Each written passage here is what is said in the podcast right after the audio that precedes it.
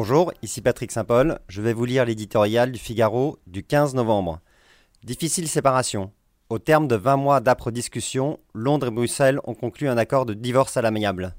Est-ce la fin de l'interminable incertitude qui a jeté le trouble à la fois chez les Britanniques et au sein de l'Union européenne, fragilisée par les divisions? Pas tout à fait. Le phoque sur la Tamise ne s'est pas encore transformé en fumée blanche. L'accord arraché par Theresa May est un grand pas dans le bon sens, une séparation en douceur permettant d'éviter les tourments d'un no deal. Mais le Parlement britannique doit encore se prononcer et rien n'est exclu, pas même un putsch contre Theresa May. Les apôtres du livre crient à la trahison des urnes.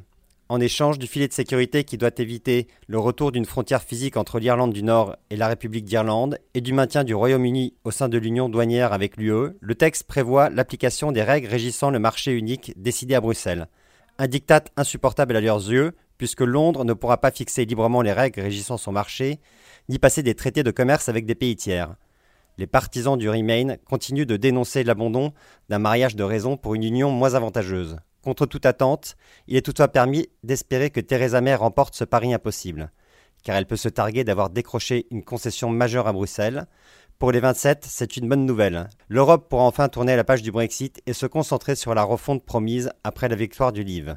Avec une urgence nouvelle, car d'autres pays membres pourraient être tentés par l'association plus avantageuse obtenue de haute lutte par Londres. Puisque l'union douanière doit rester le cadre de la relation future avec le Royaume-Uni, comment dire non demain à l'Italie si elle veut rester dans le marché unique tout en s'affranchissant des autres règles de l'Union?